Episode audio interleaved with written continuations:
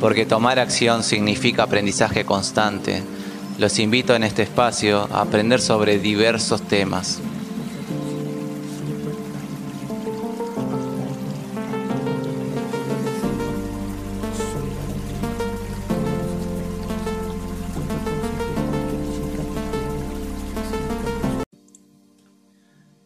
Hola a todos, ¿cómo están? Espero que estén muy bien.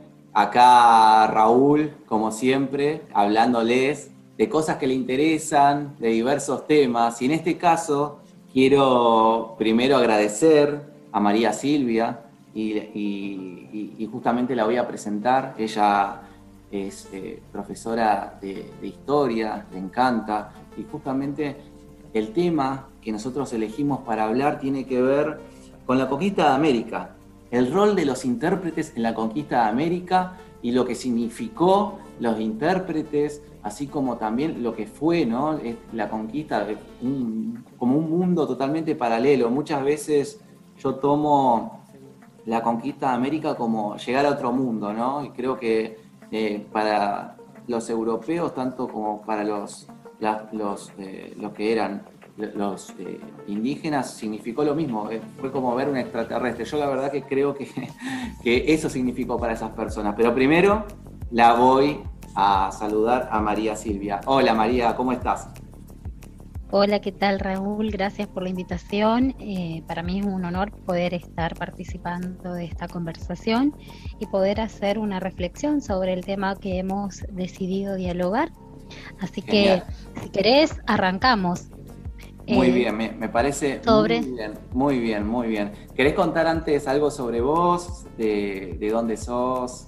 bueno, yo soy, yo soy María Silvia Carrel, soy maestra de educación primaria y soy profesora de historia, hace 15 años que soy docente y trabajo, vivo y trabajo en el Besia, un pueblo de la eh, provincia de Santa Fe, la cabecera del departamento de Garay, eh, donde se produjo la primera fundación de la ciudad de Santa Fe. Así que las raíces nuestras están muy vinculadas con la historia y precisamente con esta etapa de conquista y colonización, parte de la cual hoy vamos a eh, estar charlando.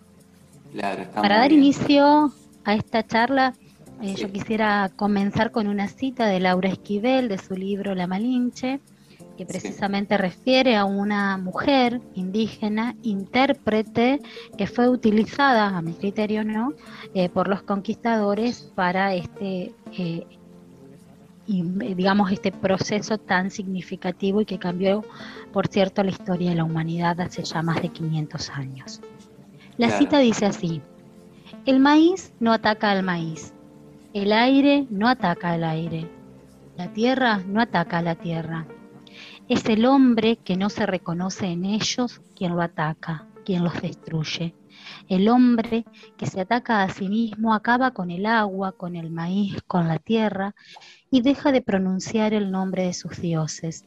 El hombre que no ve que su hermano también es viento, es agua, es maíz, es aire, no puede ver a su Dios me pareció significativo para dar inicio a esta charla porque vamos a hablar de un proceso que significó avasallamiento, eh, sumisión, que implicó grandes rupturas, la desintegración de pueblos, un etnocidio, dirían algunos historiadores. En lo que respecta a este proceso, eh, América antes de ser América, porque América, acordemos que es un nombre que se le impuso a nuestro continente en honor al navegante Américo Vespucio, quien se dio cuenta de que Colón no había llegado a las Indias orientales, sino que había llegado a un nuevo mundo. Claro. Y desde ese proceso se comenzó a llamar indios a quienes vivían originariamente en nuestro continente, haciendo referencia a un montón de pueblos y civilizaciones indígenas que eh, habitaban estas tierras. Incluso esa denominación indio fue una imposición de los conquistadores europeos, es decir, una invención de ellos que creían haber llegado a la India y no a una tierra desconocida. Y con esa denominación, con ese nombre, se unificó a todos los pueblos que vivían en este continente sin tener en cuenta las grandes diferencias que había entre ellos en sus formas de vivir, de entender el mundo, en, en lo que respecta a su organización económica, política y social. A ver, a modo de ejemplo, te puedo decir que se los despojó a los originarios de sus nombres propios. Aymaraes, avipones, mapuches, guaraníes, eh, por ejemplo. Incluso hasta el día de hoy la palabra indio nosotros la pronunciamos con cierta carga de desprecio. ¿Me explico? Sí, sí, sí. Y bueno, esto que, que te estoy comentando comenzó allá por 1492, cuando Cristóbal Colón llegó a América.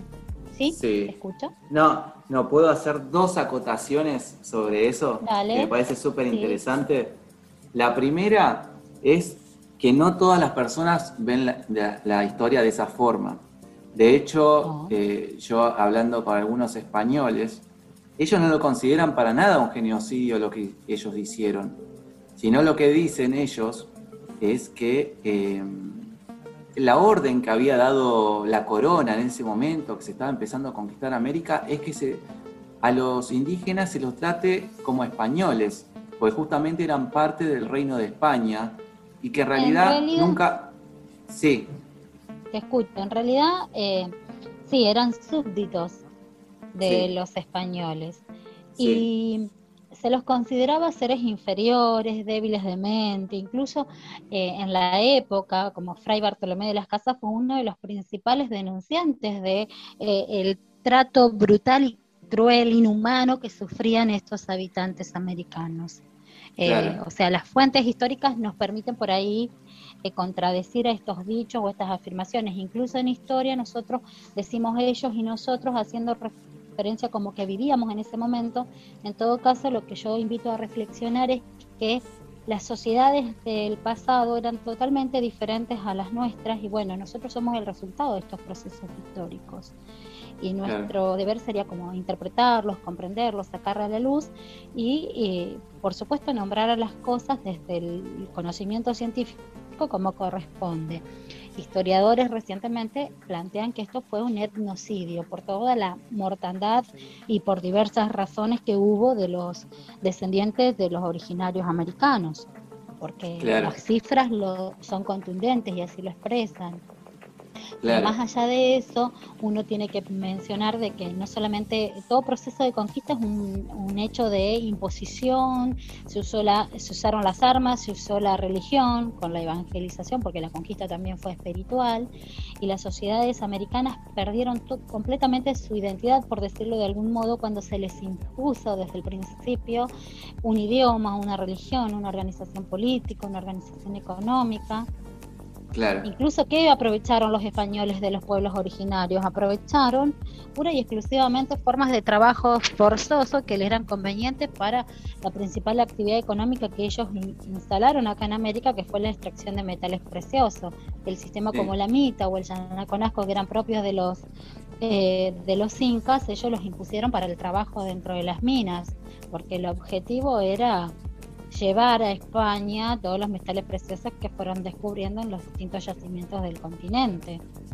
Y desde entonces podríamos afirmar que la economía española ha sido parasitaria porque España y Portugal, que eran las potencias en el siglo XV, para el siglo XVIII, cuando se desarrollaron otros países como Inglaterra, dejaron de ser potencias y se convirtieron, en, o sea, llegaron a un nivel de inferioridad con respecto a estas que lograron el desarrollo industrial, por ejemplo.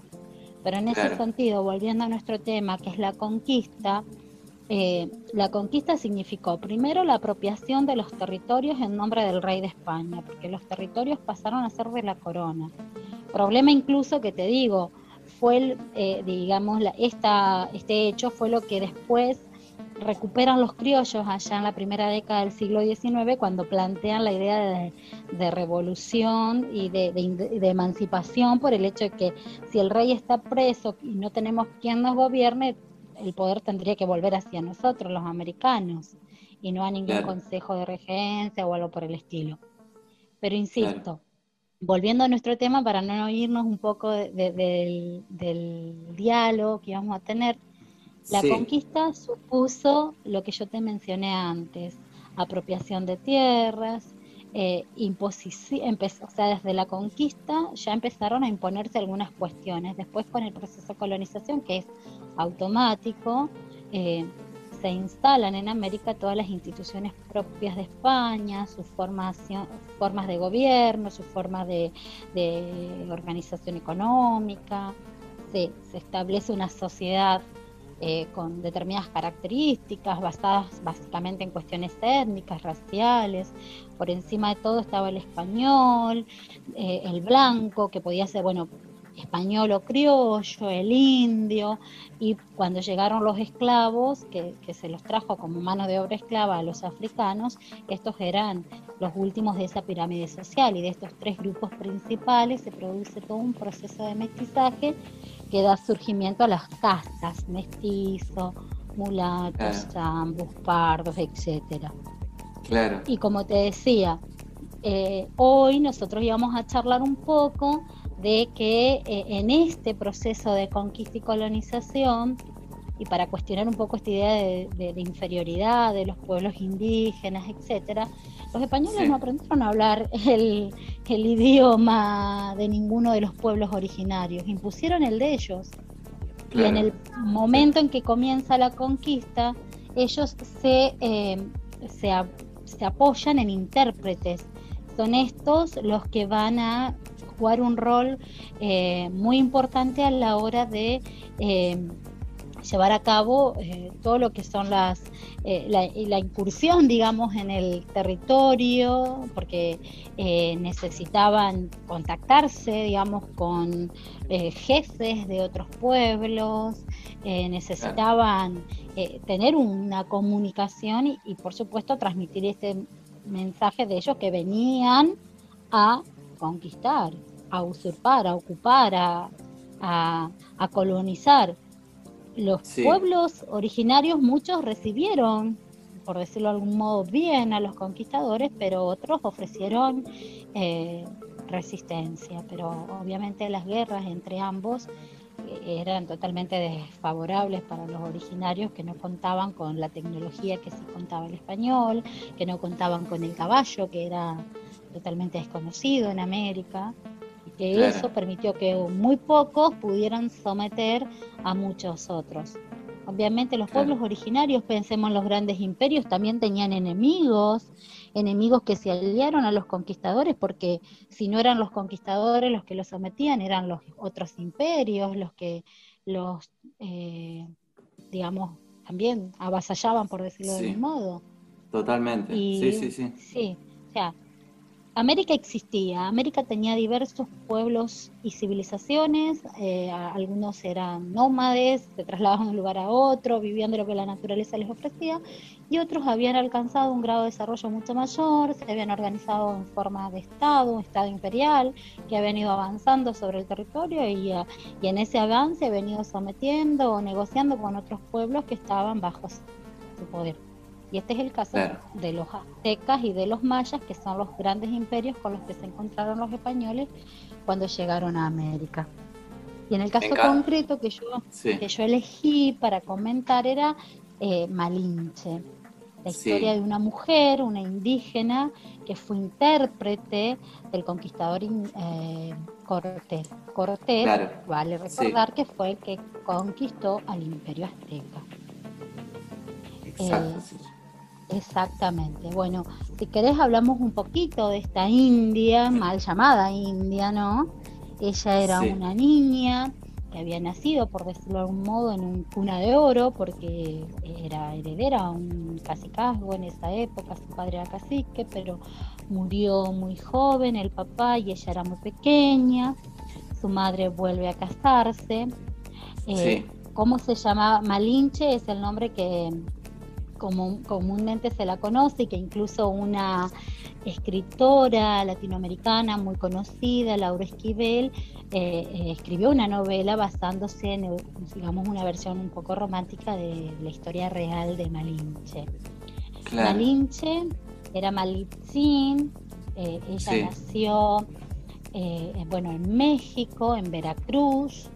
Ella fue vendida como como esclava de muy pequeña, descendientes mayas, Y cuando Cortés llegó a en ese, en ese sentido, eh, voy a hacer una pequeña acotación. Eh, bueno, que estuve, estuve leyendo y que es eh, que ella, como decías vos, María Silvia, era justamente la hija de un cacique. justamente, no sé si era la tribu Copainala o el padre llamaba Copainala, pero bueno, lo tengo acá anotado. Y, una vez que ellos estaban, eran vasallos de los mexicalis, una vez que lo que pasó fue lo siguiente, como el padre, no como tenían altos tributos entre lo que pedían los mexicalis y lo que podía pagar el padre, una vez que el padre no pudo pagar, lo que sucedió fue que los mexicalis los fueron a buscar eh, y lo sacrificaron para, digamos, mostrar a todos los demás, también caciques, qué es lo que pasaba si no cumplían con los tributos. Sí, en realidad eh, tiene que ver con esta cuestión que yo te decía, que el imperio mexica o azteca eh, fue dominando y sometiendo a otros pueblos y cuando no cumplían, también estaban condenados a, pagar las consecuencias de, de, las deudas, por decirlo de algún modo. Esa puede ser una de las versiones. Y ella desde pequeña, por decirlo de algún modo, siguiendo esta historia, eh, sufrió el abandono, el abandono de su padre porque lo asesinaron o porque murió, después su madre se vuelve a casar y, a ella ahí la venden como esclava. Hay, o sea, la versión romántica, por ahí la novela, u otras versiones que uno va leyendo, dicen que además de, esto, eh, era muy bonita para ser india, tenía rasgos muy bellos. Esa es una versión, digamos, una cuestión más romantizada de la historia. Pero volviendo a los hechos concretos, ella eh, estaba como esclava y eh, después eh, en un enfrentamiento entre los conquistadores, digamos descendientes de Maya en Tabasco, sí los conquistadores ganan, a ella la entregan como parte de, digamos, de, no sé, de, tributo de guerra, por decirlo de algún modo, junto, contra, junto con otras, otras 19 eh, mujeres. Eran niñas, porque ella desde los 15 años comenzó a ser eh, abusada, porque esa fue la realidad que fomentan las fuentes no historiográficas por los españoles. Hernán Cortés no le prestó atención al principio, sino que se la dio, se la entregó a, a un hombre de su confianza, que me parece que era Hernández de Portocarrero, algo así, no recuerdo bien en este momento. Y eh, Después de un tiempo, cuando a ella, eh, cuando se conocen, digamos, sus habilidades como intérprete, porque conocía la lengua de los que hablaban los mexicas, pero también conocía la lengua propia de los mayas y conocía el español, el castellano, porque lo había aprendido a hablar, eh, a él le sirvió. Fue sumamente útil ella para, para, para toda su empresa conquistadora. Y ahí él la transforma también en su amante.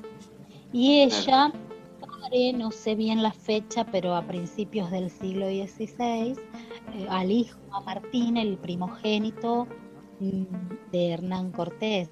Es decir, que con ella también nace toda la historia del mestizaje, porque al momento de la conquista cabe recordar que los españoles venían solos y estaba como permitido esto de mancillarse, de juntarse con las mujeres indígenas bueno, producto de esa unión nace un hijo de Cortés, un hijo que la historia no lo reconoce como el hijo del conquistador, tal vez, y heredero de todo lo que él pudo haber hecho aquí en América, sino que era el hijo del amante de Cortés, la cual después se casa con otro español, Caramillo, y tiene aparentemente otro, otra hija llamada María en este proceso para poder estar viviendo con un español, no podía hacerlo siendo india, así que primero la bautizan y le ponen de nombre Marina.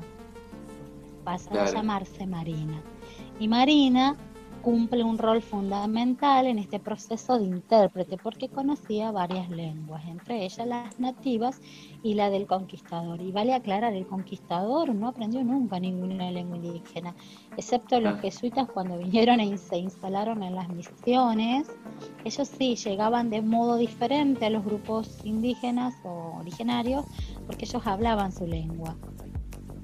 Muy pocos españoles sabían la lengua, las lenguas, porque aclaran, aclaro, no había una sola lengua en este continente, había muchas lenguas nativas.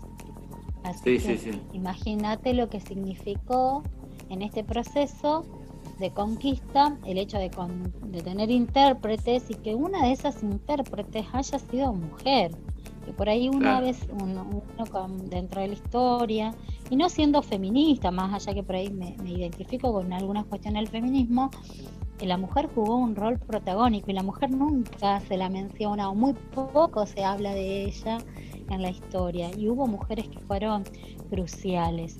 Incluso eh, yo puedo decir que leyendo diversa bibliografía, Malinche significó para los mexicanos, hasta nuevas revisiones historiográficas, un mal ejemplo. El malinchismo, que es un término que se usa para referirse al traidor a la patria, se lo asoció a la vida de esta, de esta muchacha joven que en su momento, ofrecida como esclava a los españoles, jugó un rol fundamental en las campañas ya sea militares o en las alianzas o las conversaciones o en las, digamos, en cuestiones más de tipo diplomática. Ella fue la que hizo de intermediaria y de intérprete entre eh, el español y los originarios.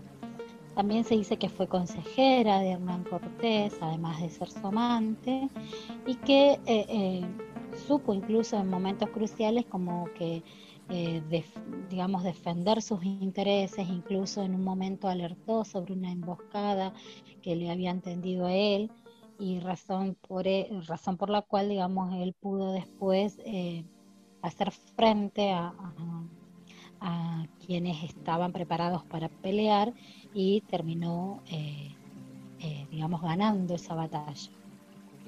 Es muy interesante la historia, muy interesante por ahí pensar qué, nos aporta, qué reflexiones podemos hacer de la misma, digamos, a través de, las fuentes que hemos ido recuperando y de la y de la escritura que ha hecho el historiador o los historiadores de los relatos que quedan, de las crónicas de aquella época, de cartas. Porque con respecto, por ejemplo, a su muerte, se dice que murió muy joven, o sea, su nacimiento se ubica entre 1500, en 1496 y 1501, no se sabe fehacientemente cuándo nació, pero hay versiones que dicen que muere eh, a 1525 aproximadamente, pero otro investigador más reciente eh, dice que murió en 1551 porque en cartas que encontró en España seguían hablando de Doña Marina, haciendo referencia a ella, porque después de ser crucial, digamos, su desempeño en la conquista de México, Cortés la lleva a Centroamérica también para que actúe como intérprete. Y de ahí no se sabe mucho, se le perdió el rastro, por decirlo de algún modo. Que hay mucho de lo que tiene que ver también con la vida, digamos, de ella, que no está documentado, entonces se sabe hasta una cierta parte y justamente lo lindo de saber la vida de ella, justamente que se hace mucha especulación y hay como hay diversas eh, bibliografía, una justamente de 1800 que la trata como si fuera una traidora, digamos, fue muy allegada, como estabas comentando vos, Hernán Cortés. Y después hay otra bibliografía que, bueno, ya eh, la, la, muestran como una persona que siempre estuvo preocupada por los indígenas, que estén bien. De hecho, se cuenta una anécdota, vos me corregirás si no es así, de que, de que bueno, ella iba con Hernán Cortés y en un momento vuelve a ver a lo que era su, familia que la había vendido como esclava y, ellas ellos tenían miedo de cómo la iban a tratar, digamos, los españoles pensando que la iban a hacer matar justamente por lo que habían hecho con ella y sin embargo no, pasó nada de eso. sino que siempre se preocupó porque estén bien. Entonces, en ese sentido, hay... Eh, uno no es quien para juzgar la conducta individual de una persona, me parece, en ese sentido. Ella quizás, yo lo pienso más como mujer por ahí, a lo mejor por el conquistador tuvo algún tipo de sentimiento, fue madre de un hijo suyo, por su familia que la abandonó y la dejó tirada y la ofreció, la regaló, debe haber tenido también sus sentimientos es muy complejo pensar en cuestiones de tipo individuales, más sabiendo que ninguno de los protagonistas de esta historia vive y que no tenemos la versión de, los hechos desde su voz. Uno hace interpretaciones de ese pasado a la luz de algunas de las fuentes que han quedado y, en este contexto eh, uno tiene que pensar en función de cómo las sociedades de aquella época eh, la española vino y conquistó, se impuso, dominó y cómo las sociedades indígenas permitieron eso, porque uno dice, escucha, ¿por qué lo permitieron? ¿Cómo, ¿Cómo pasó? Si eran mucho más en cantidad, se podrían haber defendido de alguna otra forma, porque yo lo pienso en función de lo que observo a veces en las aulas cuando uno enseña estos temas, porque los chicos te preguntan, por ejemplo, y vos decís, bueno, fueron las condiciones de esa época, el contexto, las creencias que tenían, porque esta conquista no hubiera sido no hubiera sido posible si no hubiera habido ciertas creencias de los pueblos originarios que ellos esperaban la llegada de determinados dioses que iban a venir por el mar y que bueno cuando los vieron a los españoles en un principio pensaron que algunas algunos pensaron que podían ser estos dioses que ellos tanto estaban esperando no, sabemos qué hubiera pasado yo siempre hago hipotetizar a los chicos en la escuela y le digo qué hubiera pasado con los imperios aztecas e incas si los españoles no hubieran llegado. La historia nos demuestra que todo imperio cae por su propio peso siempre. Llega un momento en que la, gran expansión, eh, el dominio de grandes territorios y sociedades dentro de estos hace que los imperios no puedan seguir existiendo y todo imperio que hubo en la historia se fragmentó, se disolvió o no es así. No, totalmente. Grandes. Entonces, uno no sabe qué hubiera pasado. Llegaron los españoles y bueno, los conquistaron. Eh, y, nosotros podemos suponer lo que podría haber llegado a pasar. Eh, insisto, Malinche jugó un rol fundamental como intérprete, como consejera y por supuesto como amante del conquistador de México y quien lo dio un hijo y ahí comienza esta historia del mestizaje también el mestizo que no era indio, que ni tampoco era indio, no, entre comillas, ¿no? Que no era ni indio ni español, que no era querido por la sociedad de su padre, pero tampoco por la sociedad de su madre. Y, todas esas cuestiones hacen también a nuestra identidad cultural, claro. caso.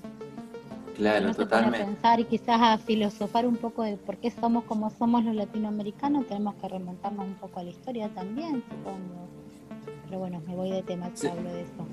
Claro, no, eh, eh, en, realidad lo que estaba pensando es, em, digamos, lo que significó también eh, ella para Hernán Cortés, ¿no? Porque justamente que yo estuve averiguando también sobre la vida de ella. Y bueno, lo que pasó cuando viene la mujer, justamente Catalina Juárez, de España, de Cuba, y bueno, va a México, es que bueno, Hernán Cortés digamos, a, Malinche, justamente la deja de lado y bueno. La deja en el eh, olvido, ¿sí? Y se va con, su esposa, o sea, que en ese sentido, digamos, lo que, lo que cuentan algunos historiadores es que Cortés era un gran mujeriego y utilizó, obviamente, a Malinche mientras le sirvió. Igualmente, eh, digamos, él, le había prometido a ella que iba a, a ser libre en ese sentido y que mm, justamente él no escribía ninguna carta, o sea, de la que mandó a España, ninguna carta hizo, la nombraba a ella, o sea, no sé dónde. Eh, y no, porque si él era un hombre casado.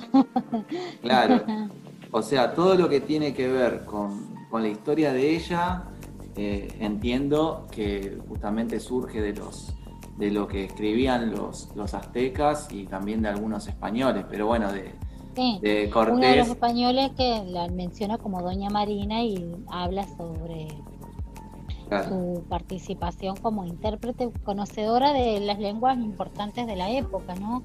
La lengua española, la lengua que hablaban los mexicas, la lengua la lengua materna de ella, la natural, no me sale cómo pronunciarlo en este momento.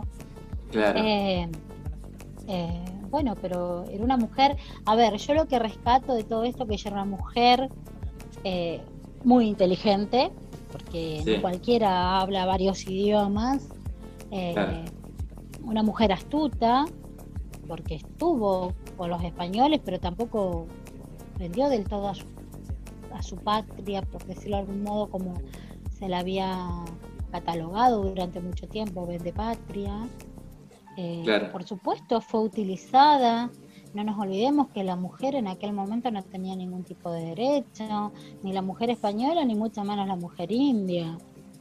O sea, eran un adorno al lado de los hombres, y perdóname que lo diga así.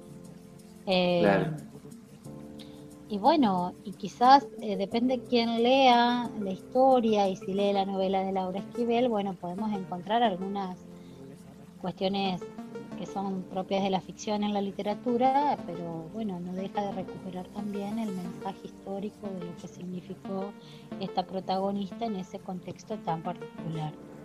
Claro. cuando vos me propusiste hacer este, este Zoom, digamos, la idea era un poco recuperar el proceso que a mí más me interesa, que es el de la conquista, y dentro de este el rol que jugaron los intérpretes, para también hacer alusión a que eh, los pueblos originarios no eran como por ahí se los retractó, digamos, eh, no sé si me expresé bien, como se los describió, eh, inferiores, débiles de mente, tontos, bueno, yo en este momento no tengo ningún, no tengo a mano ningún fragmento del diario de Colón, pero recuerdo uno del primer día, del día siguiente que estuvo en América, donde él los describe como personas muy lindas, muy bellas, lo que sea, pero también como que da a entender que son sonsos, tontos. no te digo precisamente con estos términos, pero vos cuando lo lees eh, estás interpretando que él los toma como seres apocados, no sé si me explico. Y es justo que hagamos esas lecturas así tan superficialmente porque hay múltiples casos que nos demuestran que ellas eran muy inteligentes y que también a lo mejor habrán sido muy confiados y bueno, de esto se aprovecharon los españoles. No, totalmente. Del, resultado de este proceso de conquista, de colonización, de más de tres siglos de dominación española, estamos nosotros acá hoy. Y la idea me parece que es recuperar un poco esta historia, sacar a la luz algunas cuestiones e invitar al resto a reflexionar sobre lo que dialogamos y hacer sus propias lecturas e interpretaciones. E insisto, particularmente me gusta que la historia también sea de una mujer porque a veces las mujeres son olvidadas en la historia y se recuerda quizás las hazañas de grandes héroes, próceres, etcétera, y, se olvidan a todos esos sujetos anónimos que también hacen a la historia. No, totalmente. Totalmente, totalmente de acuerdo con lo que decís, María Silvia.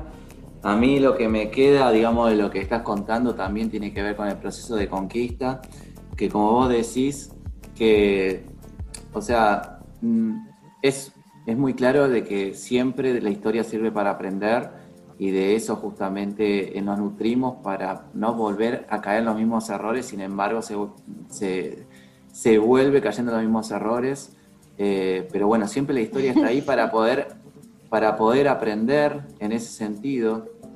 Y justamente eh, me parece de que también está bueno mirar un poco con los ojos de esa época, ¿no? Porque Hoy, digamos, em, hoy muchas cosas que se hicieron, digamos, son inconcebibles, o sea, y uno no puede, uno no entiende verdaderamente la historia hasta que lo ve con los, con los ojos de esa época.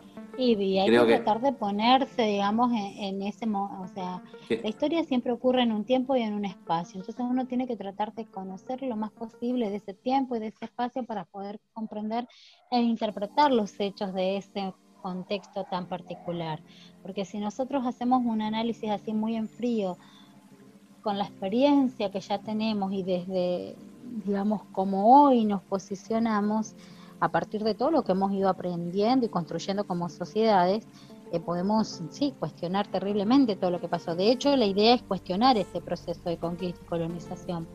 Pero más allá de eso, hay que entender que, por ejemplo, quizás en esa época histórica, etapas de la vida como infancia, adolescencia, adultez y vejez no estaban tan determinadas como ahora.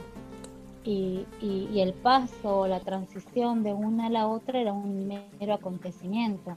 Uno hoy sabe que eh, a los 15 años una niña es niña todavía, quizás en ese contexto ya a los 15 años la, niña de, hoy había parido más de un hijo, por ejemplo. Claro, claro. Pero bueno, eh, eh, igualmente uno tiene que a la luz de nuestro presente significar también ese pasado y decir, bueno, ¿por qué hay cuestiones que nosotros deberíamos poner en tensión?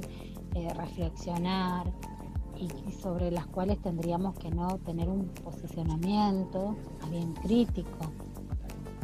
No, seguro. historia a mí, a mí, a mí sobre todo como docente no me sirve que la historia sea el relatar los hechos y no reflexionar sobre los, sobre los mismos o tener una opinión formada al respecto. Claro, seguro, seguro. Pero bueno, uno hace lo que puede cuando estamos quizás en otro contexto que no es el educativo como el que creo que estamos ahora, eh, uno puede decir otras cosas y podemos Seguro. A, a, discutir entre otros o debatir, sería lo ideal, a ver qué opinan sobre este tema, cómo nos enriquecemos, qué aportes, y son válidas todas las opiniones, así como han sido válidas o cuestionadas las interpretaciones que del pasado se han hecho. Claro, no, totalmente. Eh, eh, el pasado se interpreta en función también de nuestro presente. No, seguro. Eh, se, habría, se hizo esa interpretación de, de, de como una vendepatria, como una traidora, y hoy las visiones más recientes recuperan su rol como, digamos, nodal en este proceso de conquista del imperio azteca. Ella estuvo a la par del conquistador y fue eh, su intérprete, su consejera, su dama de compañía, pero también fue la señora que le sirvió para la diplomacia y para eh, negociaciones que se hicieron en ese momento histórico. No, totalmente. Y en los de damas de compañía. Sí, sí, sí. No. no, no, no, que totalmente de acuerdo con lo que decís. Al final la historia sigue, o sea, significa, como vos decías, que, o sea, un conjunto de creencias que, tienen las personas en esa época en esa, y en ese momento que le hicieron justamente accionar como accionaban.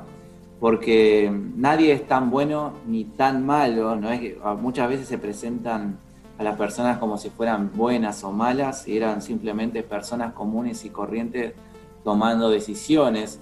Y en ese sentido... yo no me voy a olvidar nunca un examen al respecto, un examen que tuve cuando estaba haciendo la carrera. Sí. sí. Eh, que no viene el caso, pero te lo digo así rápidamente. Sí, sí. Entonces, en, el en medio del examen le digo a los docentes del tribunal, le digo, de última Hitler no era tan loco, le digo, porque toda una sociedad alemana lo avaló, si vamos al caso. Claro. Entonces hay que entender la historia en su contexto. Porque hay no, cosas seguro. que sucedieron porque hubo toda una situación y, parte de una sociedad que lo permitió. Y bueno, en este momento también uno lo que puede llegar a cuestionarse es por qué lo hicieron, para qué. Tal vez claro, no, son las preguntas que no encontramos quizás las respuestas a ciencia cierta. No, totalmente. Y también es cierto de que la historia la siguen escribiendo los que la ganan, ¿no? Entonces, mucho, mucho de lo que, o sea, conocemos, de lo que, de lo que significaron batallas o lo que significaron culturas, lo que significaron eh, conquistas, está visto de acuerdo siempre a lo, a que ganaron esas batallas. Seguramente. De los vencedores y no de los vencidos. Claro, por eso es justamente de que, de que la historia tiene muchos, muchos grises donde digamos, eran personas que en ese momento actuaban de acuerdo a las creencias que tenían en ese momento, cómo, cómo veían el mundo. A las creencias, a los intereses. Eh, no nos olvidemos que también, o sea, nosotros nos movilizamos por intereses de cualquier tipo de índole, no solamente las creencias. Ahí la historia también es muy importante cuando nos habla de los tiempos. Eh, es mucho más fácil eh, que cambie una situación económica, los tiempos de las estructuras, que son los de media duración, que cambian las mentalidades, que son los, tiempos de las estructuras o de larga duración. Eh, las creencias es lo más difícil, estamos en 2021 y todavía seguimos muy atravesados muchos de nosotros por la religión católica y bueno, por lo que impuso en su momento el catolicismo y nos cuesta posicionarnos sobre determinados temas, porque seguimos eh, pensando desde esa estructura. Eh, se nos hace más fácil visibilizar los cambios de gobierno o lo que fuere, pero seguir creyendo lo que creemos y por qué creemos eh, es todo un proceso de deconstrucción. Pero bueno, estamos en camino de, muchos por suerte, de repensar lo que ha pasado, lo que nos pasa y por qué no yo siempre digo que la historia, además de analizar el pasado, nos tiene que servir para entender el presente y, ¿por qué no?, pensar o proyectar posibles futuros. Sí, sí, sí. Ahí estaríamos haciendo un buen trabajo, ¿no? Totalmente de acuerdo. totalmente de acuerdo con lo que estás diciendo, María Silvia. Sí, sí, sí, es fundamental. Fundamental para, para lo que tiene que ver con, con el aprendizaje. Siempre se aprende de la experiencia y creo que eso es fundamental, no solamente a nivel mundial, sino también a nivel país. O sea, justamente estaba viendo... personal, por supuesto. No, seguro. Y, personal, te decía. Sí, sí, sí, sí, sí. Eh, y justamente lo que estaba viendo es lo que decías de las divisiones que pusieron los españoles, ¿no? En, digamos, cuando llegaron a América y cómo eso terminó eh, obviamente que no se tuvo en cuenta, como no creo que muy pocas veces tienen en cuenta los conquistadores, las divisiones territoriales y de acuerdo y culturales de acuerdo a, las personas a quienes se está conquistando.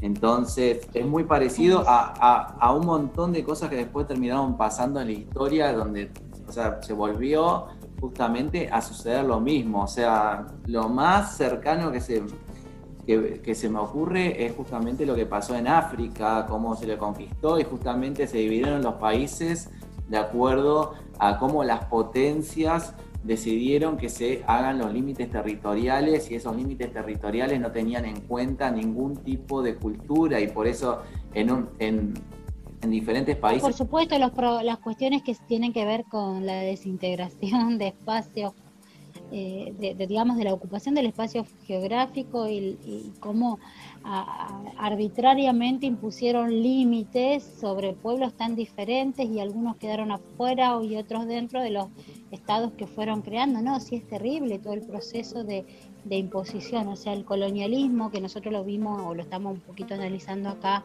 con el caso de América, también se dio en el contexto del imperialismo allá de fines del siglo XIX, en Asia, en África, bueno, claro. que, no tuvieron en cuenta las identidades regionales, que hicieron lo que se les antojó y no les importó la gente que estaba ahí. No, totalmente, totalmente de acuerdo. Y es eh, súper en ese sentido Em, incluso hoy en día, y muchas guerras que hubieron justamente vienen de ahí, ¿no? De, ese problema divisorio que existió sin tener en cuenta nada, sino simplemente...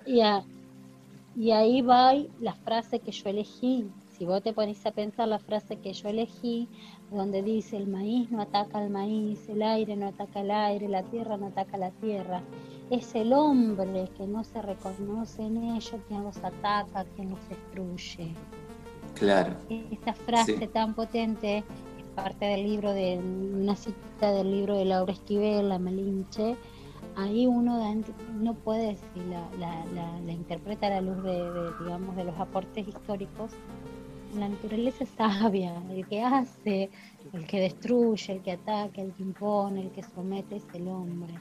y normalmente lo hace con respecto a, ese espacio que domina, pero también a la gente que habita en ese espacio. Totalmente. Y es, sí. y es fundamental poder, al menos desde mi lugar, ponernos a pensar en esto, reflexionar, compartir lo que, lo que sabemos, a ver qué opinamos. Totalmente, totalmente. Totalmente, por eso conocer justamente, estamos hablando de la historia, es fundamental para eso, para reflexionar, ¿no? Así que justamente por eso, María Silvia, te quiero agradecer muchísimo lo que fue esta charla, agradecer muchísimo, digamos, yo no conocía la historia de Malinche, justamente la empecé a conocer a través de lo que vos me, me dijiste, bueno, que existía, entonces justamente nos propusimos un poco hablar de ella y relacionarlo con lo que fue la tarea de los intérpretes y también de la conquista y qué es lo que significó también la conquista, ¿no? O sea, es un tema súper largo para debatir muchísimo, eh, justamente que tiene muchos grises, muchas aristas, entonces está muy bueno poder tratarlo. Así que la verdad que en ese sentido tenés total razón de que, bueno, cada uno justamente de acuerdo a lo, a, cómo ve la historia, la percepción que tenga, va a tener diferentes opiniones y bueno, justamente ahí está la riqueza y eso justamente tiene que ver con el motivo de este espacio, ¿no? Que es el, de reflexionar y bueno, ahí dijiste algo muy importante de que es justamente de que este no es un ámbito académico, sino que es un ámbito de, de reflexión donde donde estamos justamente acá porque nos gusta, nos gusta conocer, nos gusta saber y justamente por eso nos podemos dar la libertad de decir, que era una cosa que te iba a decir, que, diga lo que vos quieras, que no había ningún problema. Así que justamente para eso es este espacio. Em, así que por eso mismo, María Silvia, te quiero agradecer muchísimo por, por digamos, la cátedra que diste, por la historia, por por, ayudarnos a conocer un poco más, digamos, sobre, sobre estos personajes, digamos que, mm. como decís vos, eh, digamos, quedan un poco en el olvido. Quizás en México se han muy conocido Malinche, pero yo, bueno, eh, estando acá en, Argentina no, la conocía, no conocía su historia, así que, que, que está muy bueno. Y bueno, como siempre eh, ver todo en perspectiva, ¿no? Ver todo en perspectiva, digamos, en esa época estaban los reyes católicos, digamos, eh, y bueno, todo está relacionado con todo y por eso es todo, es tan rica la historia, pues justamente esa, esa relación de todo con todo hace ver por qué se hacían las cosas que se hacían y por qué las personas tomaban las decisiones que, que se tomaban, ¿no? Y además si lo pones en contexto es todavía todo mucho más increíble. Yo me imagino a, esas personas, justamente a esos indígenas, viendo por primera vez a los europeos y los europeos también yendo en barco, no sé, meses, viéndolo a ellos, o sea, lo que, lo que significaría, ¿no? Yo creo realmente, y estoy totalmente de acuerdo con otros autores que dicen que prácticamente se lo puede tomar el viaje que hizo Colón como un viaje eh, del, ser humano a otro planeta. O sea, realmente se lo puede, se lo puede en tomar. En el contexto en el que lo hizo, sí, eh, por eh, digamos, por lo que significa. Sabía, en duda, las teorías sobre la, la redondez de la Tierra, no se creía en su teoría, no se le querían financiar a su expedición, era muy arriesgada y más la mayoría de los marineros que acompañaron a Color eran eh, digamos, presos, porque, o muchos de ellos eran presos porque total no sabían si iban a volver. Pero incluso hasta, hasta el siglo XIX o el siglo XX la gente nacía y moría en su lugar porque del nacimiento, porque salvo algún que otro aventurero, no disponían de medios de transporte, más que caballo, carreta o lo que fuera, y normalmente eran animales eh, que se utilizaban para el trabajo, no para el ocio, muy pocos lo hacían, de trasladarse de un lugar a otro.